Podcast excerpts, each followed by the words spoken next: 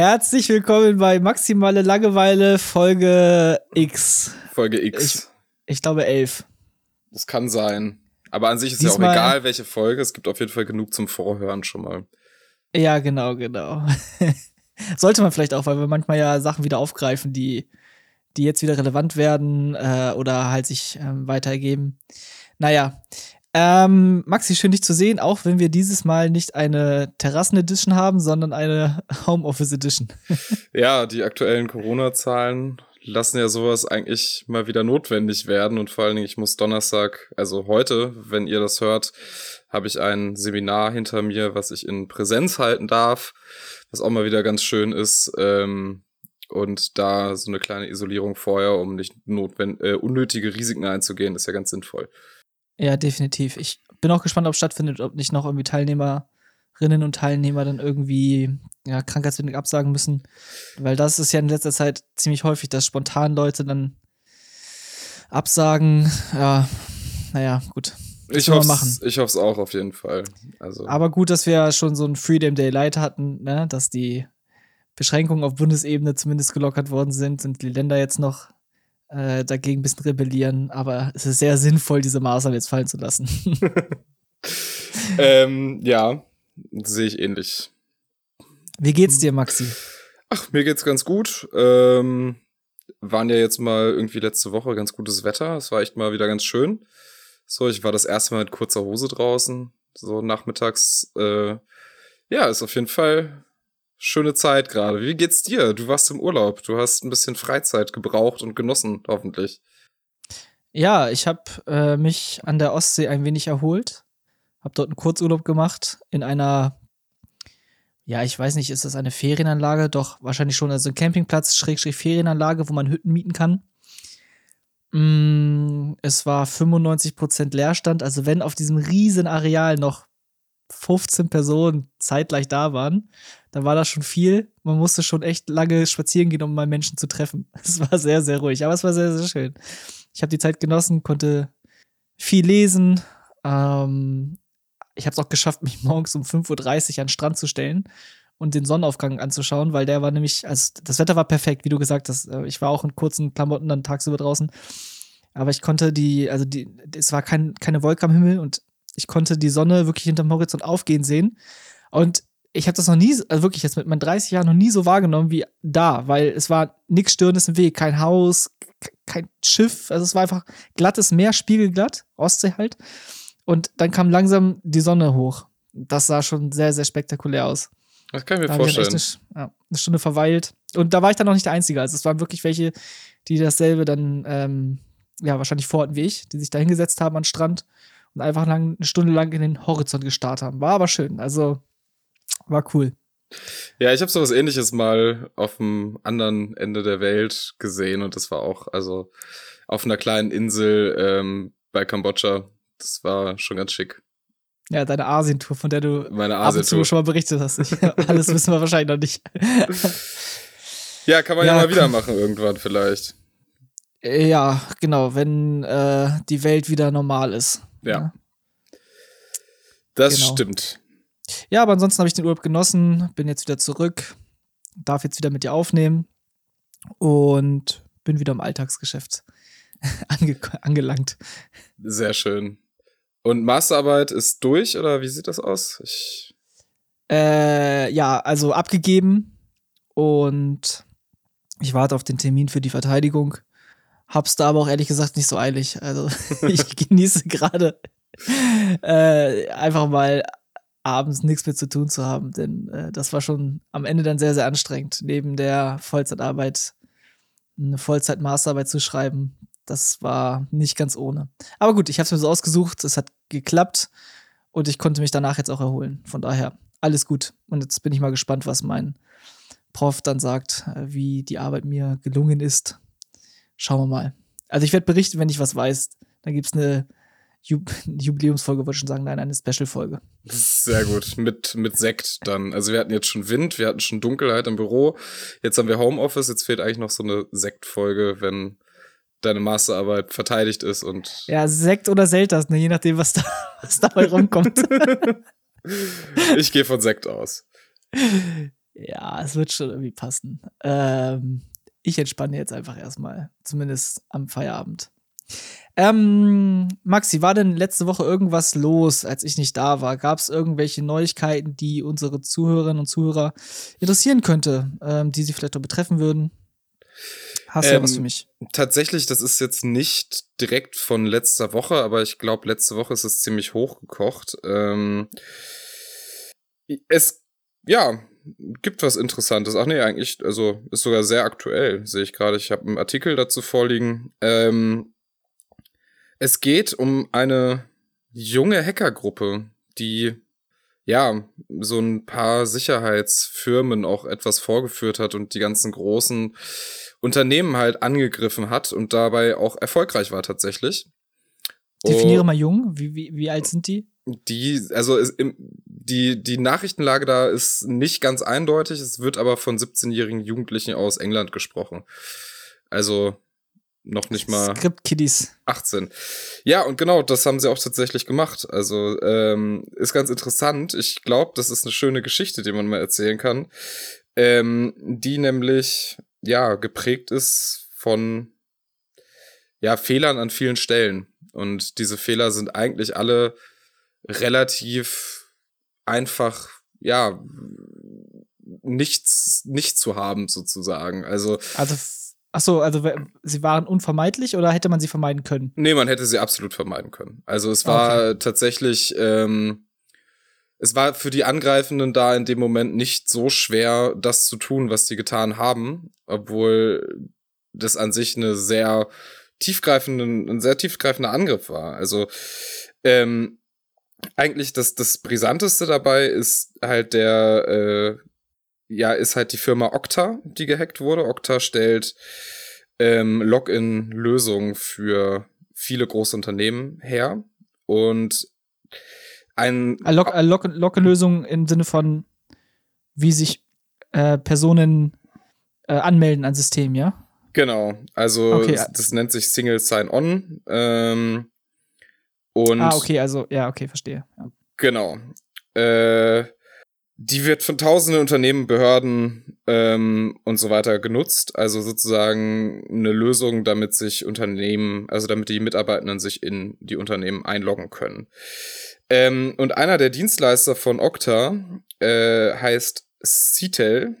Ähm, und also ich würde das jetzt einmal so als kleine Geschichte aufziehen. Sehr gerne. Ähm, ich, du, siehst, du siehst mich entspannt in meinem Stuhl liegen, ich lehne mich jetzt zurück. Genau, ich denke, äh, bin sehr gespannt. Wir müssen ja nach dem Urlaub auch nicht so hart einsteigen. Also, ähm, naja, es gibt halt äh, diesen Dienstleister CTEL und man muss sich vorstellen, so 17-jährige Jugendliche haben erstmal, also was schon bemerkenswert ist tatsächlich an der Stelle, dass sie diese ganzen Zusammenhänge gefunden haben. Das ist gar nicht so einfach und äh, sie waren aber erfolgreich dabei und naja, was haben sie dann getan? Sie haben halt gemerkt, sie kommen nicht direkt bei Okta rein, also gehen sie doch erstmal Seattle an.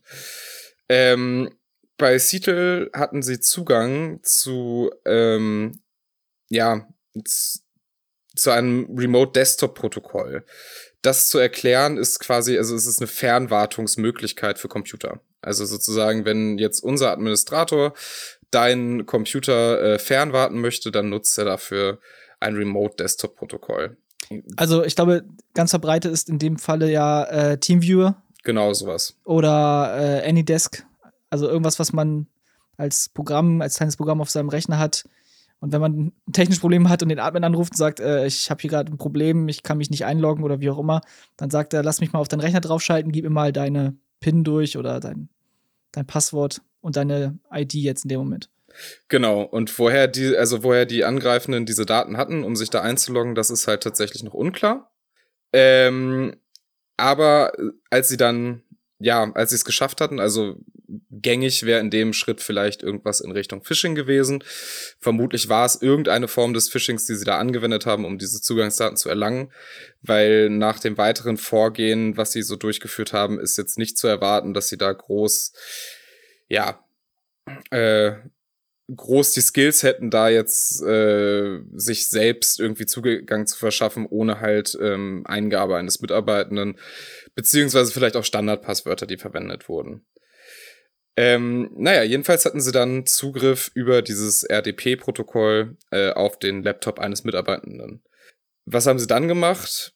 Naja, sie haben normalerweise wird immer versucht, sich möglichst zu verstecken und alles zu verschleiern, was man so tut. Das haben äh, hat Lapsus heißt die Hackergruppe nicht getan, sondern sie hat einfach äh, auf dem Laptop sozusagen mithilfe von Bing ähm, nach Beispielcode zum Ausnutzen einer Sicherheitslücke gesucht. Und diese Sicherheitslücke war halt dafür da, ähm, um die Zugangsrechte, Zugriffsrechte zu erhöhen. Also um sozusagen mehr Rechte zu haben. Also das, vom User zum Admin gemacht, meinetwegen. Genau. Ähm, mhm. Den Code dafür haben die nicht selber geschrieben, sondern den gab es frei verfügbar auf einer Codesharing-Plattform. Ähm, also Codesharing-Plattformen sind Plattformen, wo Entwickler und Entwicklerinnen ähm, ihre, ihren Code zur Verfügung stellen können. Da sind auch sehr viele ähm, ja, Codes zum Ausnutzen von Sicherheitslücken. Das ist aber tatsächlich gut, da dadurch äh, Administratoren oder dergleichen ihre Systeme auch prüfen können. Also es ist eigentlich ein Werkzeug, was die gute Seite auch sehr viel nutzt, um halt eben ähm, es zu ermöglichen, seine eigenen Schwachstellen zu prüfen. Ähm, naja, als sie dann eben die Möglichkeit hatten, ähm, führten sie diesen Code auf einem kompromittierten Laptop aus, also haben sozusagen dann angefangen, dort ihren Code auszuführen und suchten sich da, also haben dann weitere Programme installiert, die halt ja dazu dienen sollen, quasi ein bisschen mehr Überblick über das System. Also erstmal sich angeguckt, wo bin ich denn überhaupt? Ähm, damit haben sie es dann auch geschafft, ein, eine Software, eine Sicherheitssoftware zu deaktivieren, die eigentlich eben vor Hackern schützen sollte und konnten sich so dann weiter ja, bewegen in dem System. Ähm, eine wichtige Software dafür ist halt Mimikatz, heißt das. Äh, das wird ganz viel von Administratoren genutzt, aber auch von Penetration-Testern. Und über dieses Tool, was sie dann sozusagen auf dem infizierten Laptop installiert haben, konnten sie halt Passwörter suchen oder Dateien, die vielleicht irgendwelche Passworte enthalten, suchen. Also sehr speziell auf Passwörter ausgelegt. Und da kam es nämlich zu dem ersten oder zum zweiten massiven Fehler. Der Mitarbeitende von Sintel, äh, Citel hatte eine Datei, die den Namen trug dom admins-lastpass.xlsx. darf, ich, darf ich vermuten, was in dieser, in dieser Datei drin stand? Ja. Ähm, die letzten Passwörter, die die Admins benutzen, um sich in das System einzuloggen. Genau. Also sozusagen die aktualisierten genau. Passwörter. Also Schön. es ist einfach Clever. eine Excel-Tabelle, die dieser Mitarbeitende dort auf seinem Rechner hatte mit entsprechenden ja, Passwörtern, Administratoren, Passwörtern. Ähm, witzigerweise wurde auf dem äh, Rechner des Mitarbeitenden ein Passworttresor verwendet, also genau das, was wir auch immer sagen. Leute, nehmt komplexe Passwörter, sichert die in eurem Passworttresor und dann müsst ihr euch nur noch ein Passwort merken.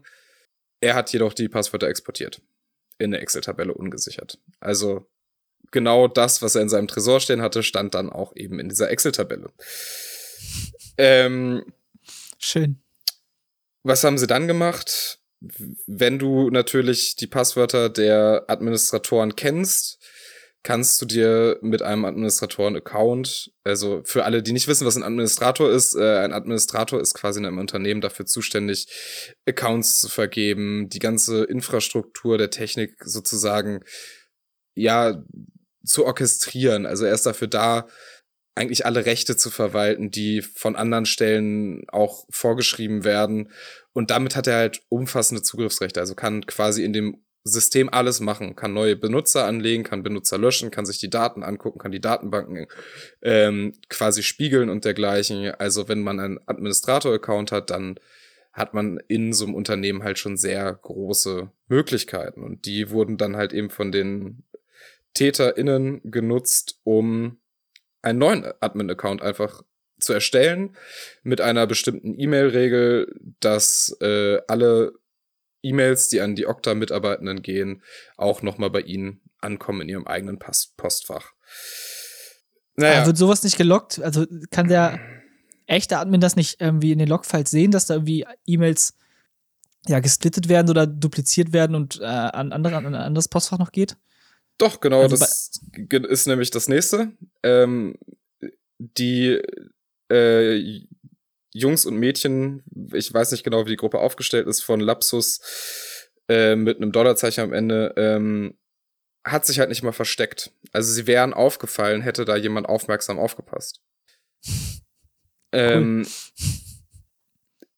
das ist auf jeden Fall, ja, interessant und dann konnten sie sich halt weiterentwickeln sozusagen und hatten dann am Ende bei 366 Okta-Kunden auch Zugriff auf die Systeme durch halt eben weitere Attacken. Ähm, interessant ist dabei auf jeden Fall auch noch, dass äh, die Multifaktor-Authentifizierung natürlich bei vielen aktiv war.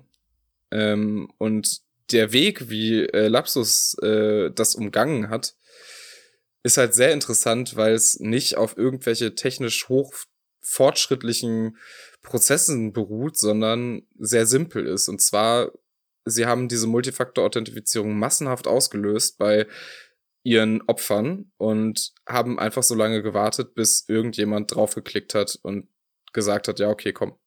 Beziehungsweise äh, bei Telefonanrufen ist es ja so, dass wenn als zweiter Faktor ein Telefonanruf geschaltet ist, dann ähm, bekomme ich diesen Anruf und sobald ich an diesen an das Telefon gehe, ist mein Account freigeschaltet. Und da haben sie sich einfach zunutze gemacht, dass Menschen halt irgendwann schlafen und wenn das Telefon 100 Mal in der Nacht klingelt, irgendwann geht man dann doch mal ran und ab dem Punkt hatten sie Zugang.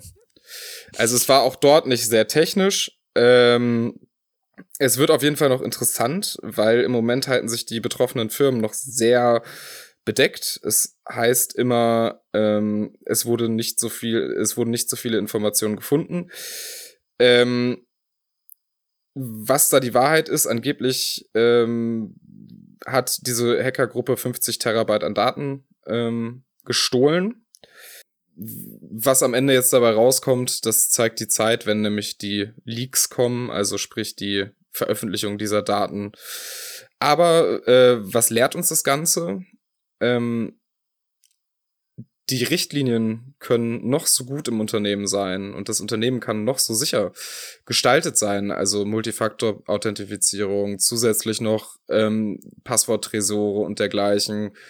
Wenn es einfach jemand schafft, über die soziale Komponente das Unternehmen so stark anzugreifen, dass sie denn, ja, dass sie die Möglichkeit haben, in das System reinzugehen. Und das wird halt immer wichtiger, weil so ein Passworttresor zu knacken ist quasi unmöglich. Also wenn ich jetzt als Passwort für mein Passworttresor nicht 123 habe, dann wird mir, also wird das ziemlich schwierig, da irgendwie meine anderen Passwörter rauszufinden. Aber wenn ich natürlich mir die Daten exportiere und ungesichert nochmal speichere, dann habe ich da halt einfach ein Problem. Und das ist halt genau das, was uns dieser Hack zeigt. Es ist mittlerweile selbst Kids möglich, hoch abgesicherte Unternehmen anzugreifen, indem sie halt die Sicherheitslücke Mensch in dem Fall ausnutzen. Ja, richtig interessant. Also wirklich wahnsinnig interessant. Um, ich stelle mir das vor, was habe ich mit 17 Jahren gemacht? Ich habe mit 17 Jahren nicht an sowas gedacht. Ich war auf dem Bolzplatz und habe versucht, hier und da mal die Schule zu schwänzen, damit ich noch mehr Fußball spielen konnte. Aber wenn ich mir vorstelle, dass sie irgendwie nach der Schule sich verabreden und äh, einfach Tag für Tag weiter planen, wie man ins Unternehmen vordringen kann, schon eine sehr mh, hm, sagen wir mal, spannende Geschichte. Naja, äh, man rechtlich muss, natürlich nicht sauber, aber, aber spannend. Man muss halt sehen, dass äh, die Jugend auch Interesse an Technik hat und irgendwann so bei technikaffinen Jugendlichen kommt halt irgendwann der Punkt, dass man sich überlegt, ja, spiele ich jetzt noch ein Spiel oder mache ich so ein Real-Life-Spiel vielleicht da draus? Und ich kann mir das schon vorstellen, dass es auch gar nicht die Intention dieser Jugendlichen dort war, groß Geld oder dergleichen einzunehmen, sondern dass vielleicht einfach wirklich nur diese spielerische Komponente dabei auch interessant war. Dieses. Aber, aber wenn du sagst, die heißen Lapsus und mit einem Dollarzeichen am Ende, dann deutet das ein bisschen auf, dass die auf ein paar Dollars auch abzielen. Ja, vermutlich, da, vermutlich kommt das dazu, aber äh, generell ist halt auch einfach wirklich eine spielerische Komponente dabei.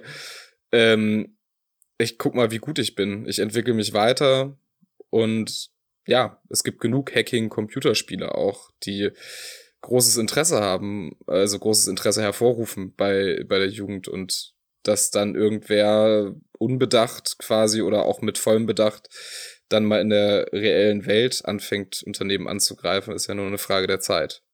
Ja, das erleben wir ja immer häufiger. Also das stimmt schon. Aber trotzdem spannend, wie sich das, wie sich das entwickelt. Also ähm, mit 17 Jahren hatte ich andere Sachen im Kopf, als Unternehmen zu hacken und gucken, ob ich da welche Social Engineering Kampagnen fahren kann. ich tatsächlich auch. Aber so sind die Menschen unterschiedlich. Ja, bei mir ist auch so geblieben, bei dir ist es zum Beruf geworden. ja, gut, aber dann kann man ja sicher sein, dass ähm, diese Kiddies ähm, gute Chancen haben, bei irgendwelchen Cyber-Agencies irgendwann mal zu arbeiten. Äh, vielleicht auf der guten Seite. Vermutlich. Genug, genug Bewerbungsmaterial haben sie ja scheinbar. 50 Terabyte sollten ausreichen, um die Skills nachzuweisen. Ja, sehr, sehr spannende Geschichte. Halt uns nochmal auf dem Laufenden, ähm, wenn rauskommen sollte, wer alles betroffen war, wie groß der Schaden eigentlich ist. Und ähm, ich, ich finde das sehr, sehr spannend. Ja, absolut. Hast du denn auch noch was Datenschutzrelevantes mitgebracht? Ja, aber selbstverständlich. Ich habe mich mal wieder vorbereitet. Also ich habe die Zeit nicht nur am Strand rumgesessen und äh, in, in, den Horizont gestarrt, sondern logischerweise auch mal das Handy rausgeholt, bei, bei Twitter ein bisschen rumgescrollt ähm, und musste, hm, war es, war es ein Schrecken, den ich hatte? Nein, Verwunderung, Verwunderung. Äh, habe ich gelesen, dass sich scheinbar die EU mit der USA äh, einig ist, was ein neues Datenschutzabkommen angeht. Oh, das habe ich auch gelesen. Das fand ich auch sehr ja, interessant. Genau, und ähm, wir können ja vielleicht mal ganz kurz äh, ausarbeiten, ob das jetzt gut oder schlecht ist. Aber ich muss mal vielleicht vorne anfangen für alle Hörerinnen und Hörer, die nicht die ersten Folgen gehört haben. Warum ist das so spannend? Ich mache mal einen ganz kurzen Abriss. Ähm, es gab früher ein Safe Harbor Abkommen, das hat äh, geregelt, wie eigentlich Daten von, also personenbezogene Daten von äh, EU-Unternehmen in die USA transferiert werden dürfen. Und das ist deswegen wichtig, weil zum einen man ähm, Cloud-Anbieter oder ähm, Anbieter von Software-as-a-Service-Lösungen oder Plattform-as-a-Service, Infrastructure-as-a-Service und so weiter eben aus den USA bezieht. Günstig, skalieren gut, haben wir schon drüber gesprochen. Ähm, so, und jetzt muss man natürlich die Daten dahin bekommen und dafür gab es ein Abkommen, was gesagt hat, hey, das ist der Weg, wie ihr Daten rüberbringen könnt.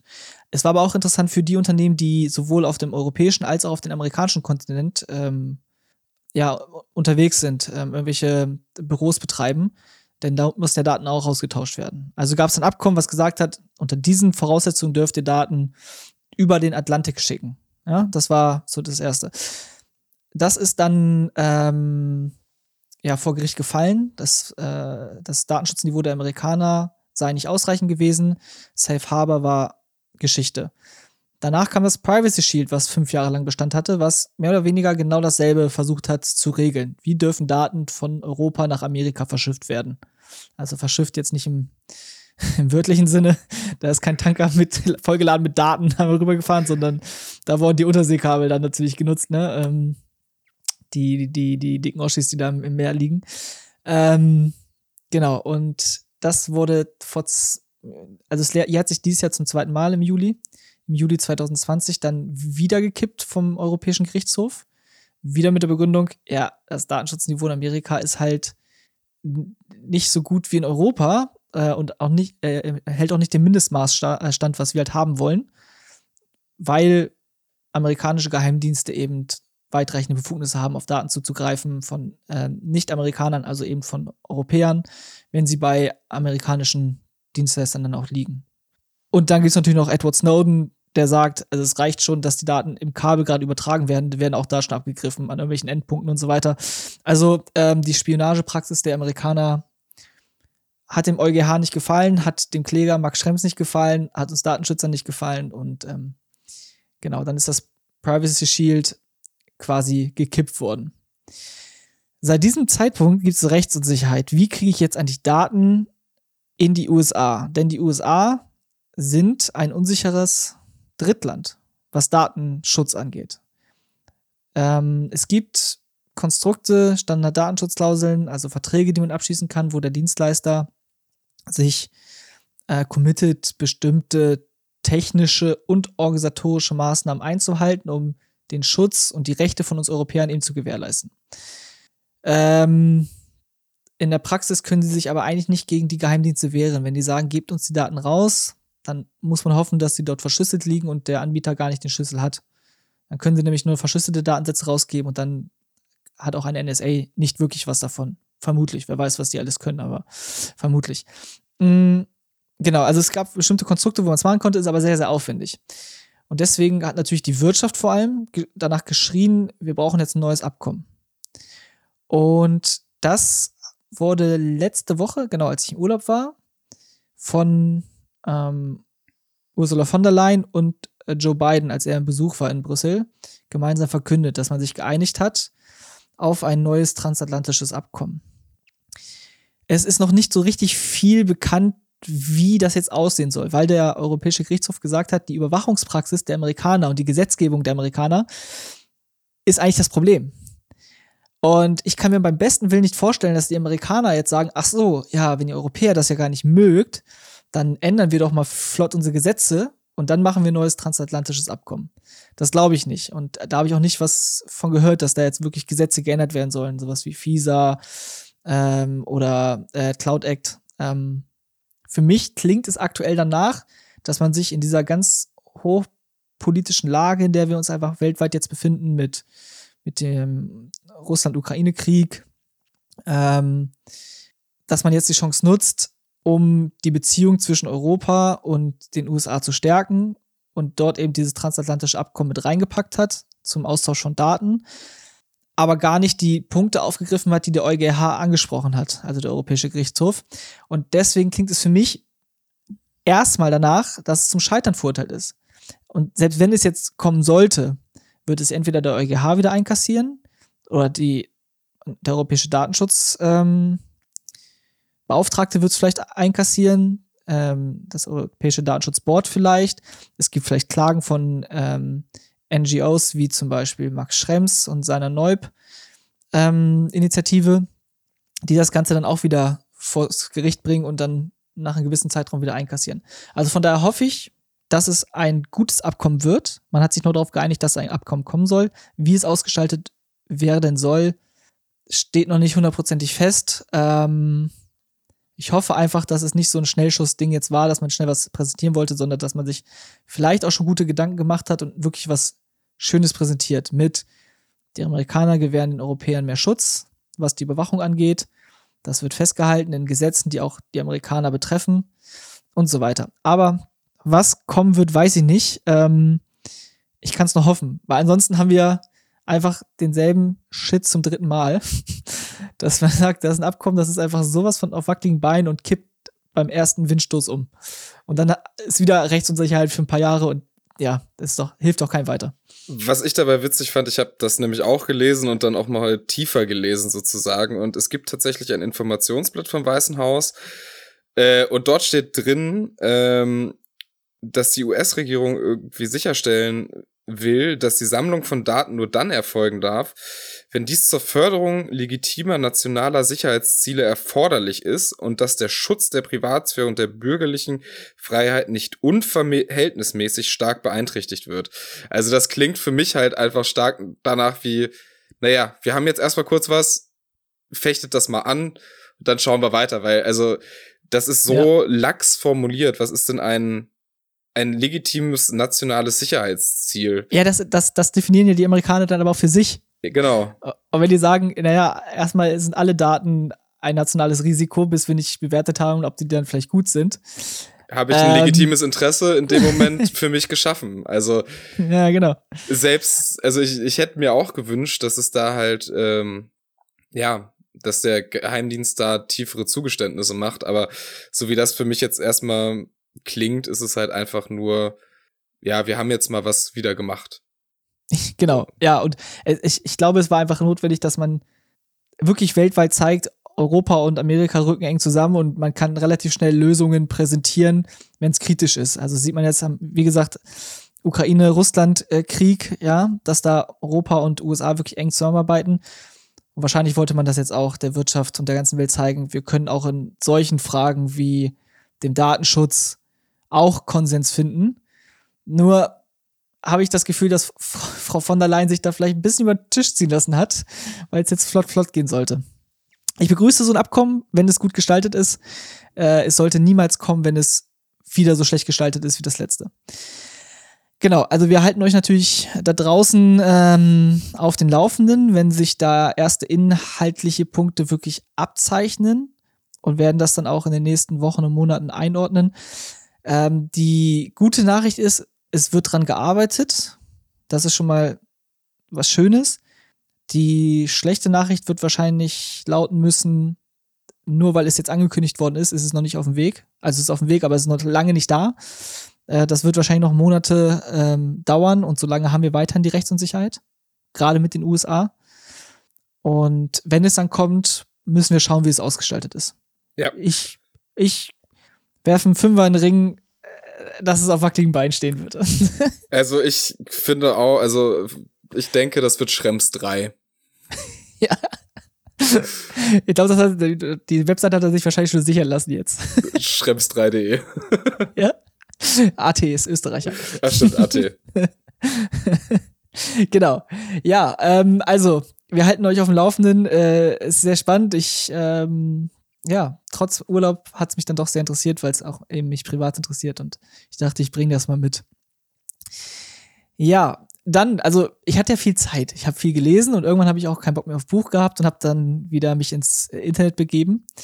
Und ähm, habe einen Bericht gelesen, den ich faszinierend, verstörend, alles zugleich fand. Äh, in dem geht es um echte Internetpiraterie.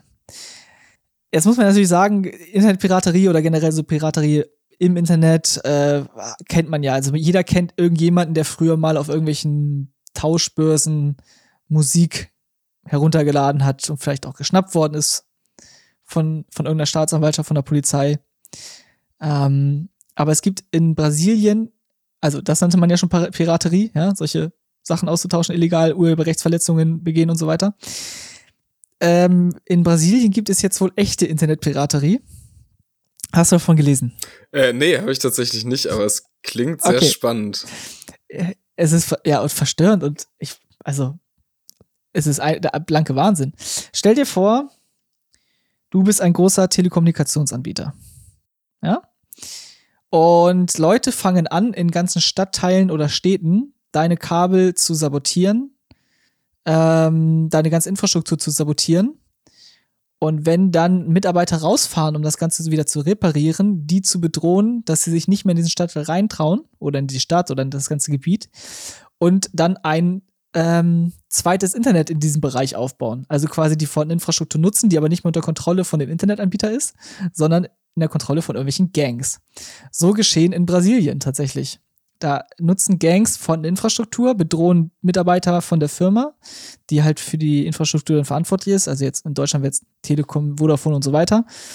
Ähm, die werden bedroht, geben dann auf, äh, sich in das Gebiet reinzuwagen. Dann wird die Infrastruktur gekapert und für eigene Sachen missbraucht. Ähm, zum einen stellen sich diese kriminellen Organisationen dann als Internetanbieter dar, und alle Menschen in dieser Gegend müssen sich diesem Internetanbieter anschließen und dort die Rechnung bezahlen und allen drum und dran.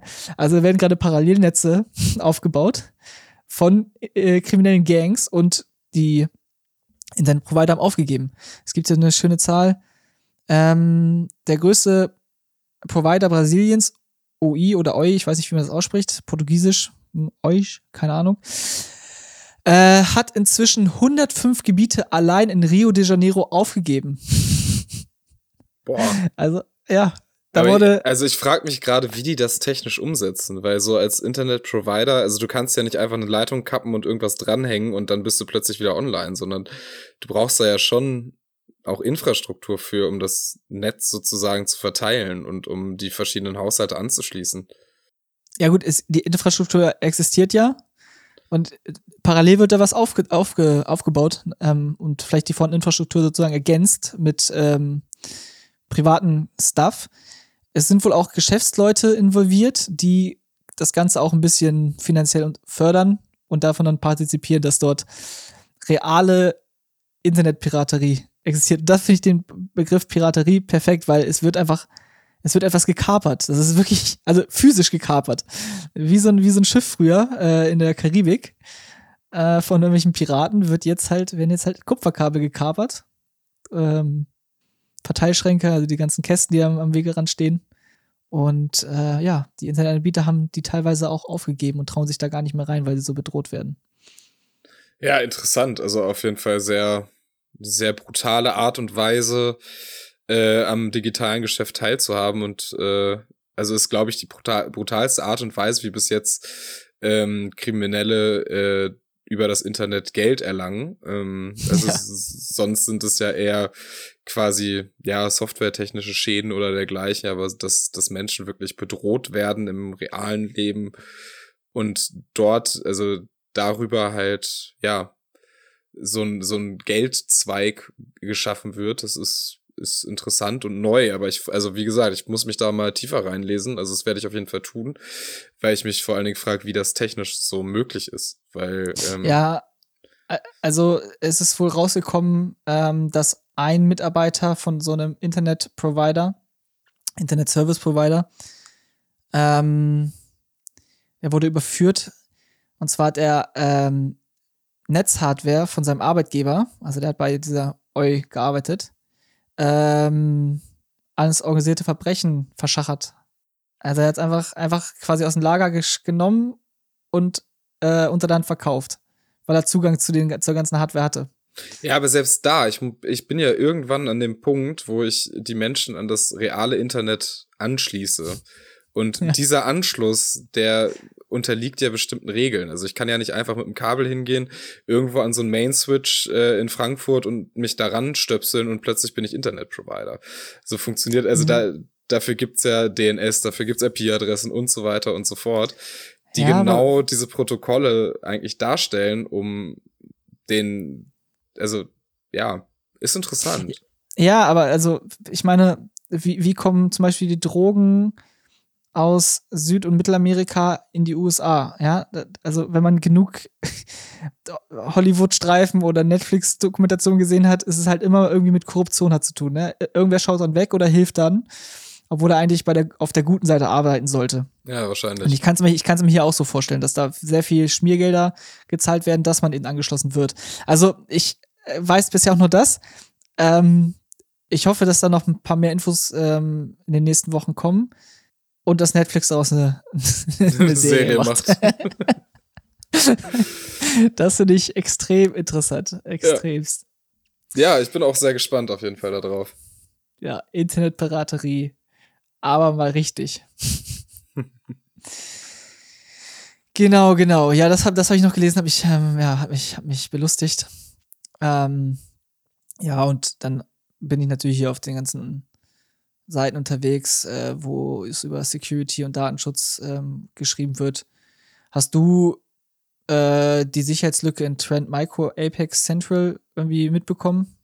Ähm, jetzt nicht so tief, als dass ich darüber äh, berichten könnte. Ich glaube, ein Update, also man sollte ein Update fahren, ne? Wenn man diese Verwaltungssoftware nutzt. Das auf jeden Fall. Ähm, ja. Ja, aber sonst, also jetzt große Informationen darüber kann ich dir jetzt nicht äh, liefern, aber generell gilt gerade nach wie vor, Leute, macht schön Updates, außer von ja. russischen Systemen. Ja. Ich habe noch coole Nachrichten. Oh, jetzt bin ich gespannt. Ähm, also wir ja, waren heute generell nicht so negativ, deswegen glaube ich, ja. Nee, das stimmt. Aber das waren jetzt alles so fachliche Sachen. Ich meine jetzt so richtig, ein Projekt, was ähm, noch nicht zum Ende gekommen ist, aber was ähm, jetzt auf dem Weg ist und steht. Denn wir arbeiten oder kooperieren jetzt mit der Hochschule Hannover zusammen und dürfen einen Hochschulzertifikatskurs äh, anbieten. Ähm, Im Wintersemester, beginnend im September, wo wir Kolleginnen und Kollegen von uns zusammen mit Professoren eben in einen Klassenraum einsperren, ein Semester lang und ähm, über technischen und rechtlichen Datenschutz äh, referieren werden, über Change Management, das finde ich sehr, sehr interessant, weil äh, ja, wenn man eine Datenschutzorganisation aufbaut, dann hat es auch immer was mit Wandel zu tun und meistens stößt man Wort Datenschutz direkt mal auf irgendwelche Vorbehalte und äh, Ablehnung. Und äh, ja, dass so ein Modul dann einfach Change Management dazu kommt, wo man sagt, okay, wie kann man so, ein, so einen Wandel eigentlich dann auch einleiten und äh, professionell moderieren, begleiten, dass eben keine oder geringe Widerstände aufkommen. Also von daher sehr, sehr cooler Kurs. Ähm, allein die Zusammenarbeit, um das jetzt zu verwirklichen, war schon total spannend, hat sehr viel Spaß gemacht. Und Jetzt warten wir darauf, dass er dann im September stattfindet und vermutlich darf ich auch das ein oder andere Modul dann referieren. Und da habe ich äh, richtig Lust drauf. Also, nachdem ich äh, Bachelor Master auf der Schulbank oder Unibank saß, dann vorne zu stehen und äh, zu referieren, ist schon, ist schon eine coole Erfahrung, glaube ich, auf die ich mich sehr, sehr freue. Ähm, und an sich ist der Kurs echt cool. Wir packen mal äh, die Infos zu dem Kurs in die Show Notes. Ich versuche daran zu denken. Äh, sollte man sich auf jeden Fall durchlesen. Ähm, ist aber nicht für Studenten direkt, sondern richtet sich eigentlich an alle, die irgendwie Datenschutzbeauftragter im Unternehmen sein möchten, ähm, das Ganze sehr, sehr professionell angehen wollen. Mm, ja, aber auch an, an Menschen, die sich in diesem Bereich selbstständig machen wollen. Und äh, ja, statt einem fünftägigen Zertifikatskurs gerne tief, tief, tief eintauchen wollen und sich ein Semester lang wirklich vorbereiten auf die Materie rechtlicher und technischer Datenschutz und eben auch den, den Wandel dann zu gestalten. Also mega cool, freue ich mich voll drauf. Ich bin sehr gespannt. Du musst so auf jeden Fall noch häufiger von berichten, wie das äh, Ganze ablaufen wird und dergleichen. Ja, jetzt ist erstmal Anmeldungsphase bis, bis September. Und dann geht es, wie gesagt, im Wintersemester los. Aber wenn es dann Neuigkeiten gibt, ähm, ja, unser Marketing ist auch fleißig dabei, mit allen Professoren und Dozenten äh, kleine Videos zu drehen. Äh, das heißt, die werden sich in den nächsten Wochen auch auf unseren Social Media Kanälen vorstellen, die ganzen Professoren und Dozenten. Und ähm, ja, einmal kurz erzählen, was sie so machen und was der Kurs so bereithält. Ich bin sehr gespannt. Also schön auch mal äh, Altamer und Kill auf LinkedIn folgen, dann kriegt man auch tiefere Informationen dazu. Yes. Was eigentlich mit uns? Wollen wir noch einen Account machen? Es wäre, glaube ich, einfacher, News auch mal über so einen Account zu streuen, als, äh, als irgendwie den Show Notes. Ich weiß nicht, wollen wir LinkedIn oder wollen wir dann tatsächlich mal irgendwie, weiß ich nicht, Twitter? Twitter, ja. Twitter oder Instagram? Ja, schreibt uns, äh, wo ihr unterwegs seid und wo wir euch am besten erreichen können. Ja, schade, dass wir jetzt keine Umfrage in den, also können wir in den Show Notes eine Umfrage stellen? Nee, können wir nicht. Äh, oh, da fragst du mich was, ich glaube nicht. Wir überlegen uns auf jeden Fall was, damit ihr uns mitteilen könnt, äh, ob wir ein Instagram, ein Twitter oder ein LinkedIn-Profil nutzen sollen. Ja, oder, einfach E-Mail an, anschreiben. Also oder eine E-Mail schreiben, at, ja. Genau, podcast at alter-kill.de. Landet direkt bei uns beiden im Postfach. Äh, wir sehen es dann sofort und äh, dann schauen wir mal, dass wir uns auch irgendwie multimedialer aufstellen. Nicht nur bei den ganzen Podcast-Plattformen, äh, sondern auch nochmal im Social Media Game aktiv werden. Obwohl ich da ehrlich gesagt nicht so Experte bin. Du müsstest das, glaube ich, machen. Ja, wir kriegen das schon irgendwie auf jeden Fall hin. Das, das wird schon. Perfekt, perfekt. Ja, ansonsten ja. war es das für heute vielleicht auch schon mal. Ja, ich habe noch eine dumme Anekdote, was mir passiert ist. Und oh. äh, wirklich, ich, ich, also ich musste, ich musste mich gestern wirklich äh, dann erstmal, nee, heute ist Mittwoch, ich musste mich vorgestern erstmal dann fünf Minuten auf den Boden setzen und überlegen, was mein Gehirn wieder gerade für einen Streich gespielt hat. Okay. Was, was also, ist passiert? Ja, also erstmal bin ich vor ein paar Tagen ähm, nach Hause gekommen und merke, als ich reingehe, oh, hier ist eine Pfütze. Oh, die kommt von der Spülmaschine. Shit. Pumpe kaputt. Äh, Wasser ist ausgelaufen. Gut, kann passieren. Ähm, alles sauber gemacht, versucht die Waschmaschine noch, äh, Spülmaschine noch zu reparieren, hat natürlich nicht funktioniert. Also keine Ahnung, wie so eine Pumpe funktioniert. Also ähm, muss jetzt ein neues Gerät her. Das wird jetzt die Tage angeliefert. Und ich wollte schon mal vorbereiten. Ähm, das Schöne ist ja, also Verbrauch, also Datenschutz ist ja Verbraucherschutz. Und äh, den Verbraucherschutz schätze ich sehr, denn Altgeräte müssen ja mitgenommen werden. Laut einem irgendwas Gesetz, keine Ahnung. Verbraucherschutzgesetz oder Energieentsorgungsgesetz, keine Ahnung. Ähm, die müssen ja mitgenommen werden. Also habe ich natürlich die Option mitgebucht, kostenlose Mitnahme meines Altgeräts. Perfekt, muss ich nicht selber zum, zum Wertstoffhof bringen oder zu irgendeinem Schrotthändler. Ähm, muss das ganze Gerät natürlich aber auch ausbauen. Das habe ich dann am Montag machen wollen, ähm, weil jetzt das Gerät bald kommt. und kam nicht an, an das Gewinde ran, um, um das ähm, Kaltwasser zu lösen, sozusagen. Also den Schlauch. Denn das Abwasserrohr war im Weg. Also habe ich das Abwasserrohr irgendwann angefangen zu, äh, zu demontieren. Ich meine, es hat ein Gefälle, da dürfte ja kein Wasser drin sein, war auch nicht, alles gut. In dem Moment ist mir aber, und jetzt muss man sich das vielleicht plastisch vorstellen oder mal unter die Spüle gucken, da ist ja dieses Abflussrohr von der Spüle, was direkt an der Spüle dran ist. Mhm. Und das hat auch so eine, so eine Biegung, so ein U. Ja. Ich glaube, so ein Geruchsschutz ist das. Da sammelt sich ein bisschen Wasser drin, damit das, ähm, der Geruch quasi nicht durchs Wasser dann wieder hochgeht vom Abwasserrohr. Also eigentlich eine ganz gute Sache. Und das hat sich dabei auch gelöst und ist runtergefallen ich bin eine Katze, was das angeht, hab dieses Ding aber noch in der Luft gefangen, zweimal ausgearbeitet, so puh, puh, okay, hier ist nichts nass geworden, greif nach oben und kippst ins Abwasser, Abwasser äh, in die Spüle rein und seh, und seh's vor meinen Augen, wie es dann einfach direkt wieder rauskommt. Das ist auf jeden Fall etwas, was, glaube ich, selten im Leben passiert, aber was bestimmt, hätte man es gefilmt, sehr interessant ausgesehen hätte. Ja, Gott, ey, das war, ich weiß auch nicht, ich habe mich dann erstmal, äh, bevor ich weggewischt habe, mich erstmal, ja, entfernt auf den Boden gesetzt und erstmal nachgedacht, was ich da gerade für einen Unfug gemacht habe und was mein Gehirn dafür einen Streich gespielt hat. Ja, ja, das war mein erster Arbeitstag und wahrscheinlich war ich abends ein bisschen, bisschen drüber dann. Ich hätte vielleicht die Demontage auf den nächsten Tag verschieben sollen. Wahrscheinlich. Naja. Aber genau. äh, gut, dass es dir passiert ist. Vielleicht passiert es dann unseren Zuhörerinnen und Zuhörern nicht. ja. Also beim Abmontieren Wasser abstellen. Klar, ich denke, da denkt jeder dran. Und wenn das Abflussrohr nicht mehr dran ist, nichts mehr oben reinkippen. Das funktioniert nicht. Also es funktioniert schon, aber es landet halt einfach unter der Spüle. Ach, ja. ja. Gut. Aber wenn es jetzt funktioniert hat, dann ist ja alles gut. Ja, das, das neue Gerät ist leider noch nicht da, aber also ich muss jetzt ein paar Tage per Hand abwaschen. Macht auch mal wieder Spaß. Erinnert mich an meine äh, Studien- und WG-Zeit, wo wir auch keine, äh, keine Spielmaschine hatten und wo sich dann wirklich nach zwei Wochen alle Teller irgendwie getürmt haben und da musste die ganze WG ran, abwaschen, abtrocknen und wieder in die Schränke räumen. Ja, ich bin auch sehr froh, dass ich eine Spielmaschine habe. Also ohne kann ich mir das auch mittlerweile kaum noch vorstellen. Auch ein paar Tage macht jetzt Lust, aber äh, macht Spaß, aber ich glaube, auf Dauer habe ich da keine Lust drauf und äh, bin froh, wenn dann am Samstag hoffentlich mein neues Gerät da steht. Ich drück dir die Daumen. Danke. Dann kann das auch nicht mehr passieren, dass ich irgendwas reinkippe und es äh, einfach wieder runterläuft. Na, ich habe ich hab gehört, der, also der, der größte Fehler, den viele machen mit einem Geschirrspülgerät, ist, dass sie dort einfach Priel oder also so, so Handspülmittel reinkippen.